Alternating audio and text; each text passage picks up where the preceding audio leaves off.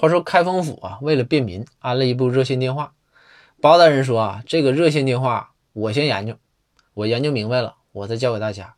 以后我们这个电话必须这个热线啊，必须是二十四小时。这个电话呢，当天就装在了包大人的办公室里面。包大人就想，我这研究研究吧。包大人拿起说明书就开始看，就想这个电话是怎么回事啊？一看这电话上有按键呐，有零一二三四五六七八九啊，星号井号，对吧？看正看着呢，这时候电话响了。包大人一听，哎呦，电话响了，我这号还没公布出去呢。虽说有点小紧张，但是呢，包大人觉得我这电话必须得接啊，第一通电话很有纪念意义。于是他就把电话拿下来了。这个时候就听电话那头就传出来说。呃，欢迎您订购长途电话业务。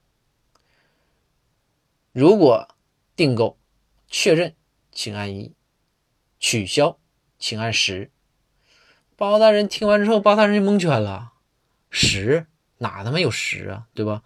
就零一二三四五六七八九。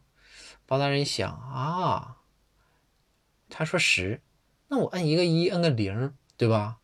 这不就 OK 了吗？对吧？这这太简单了。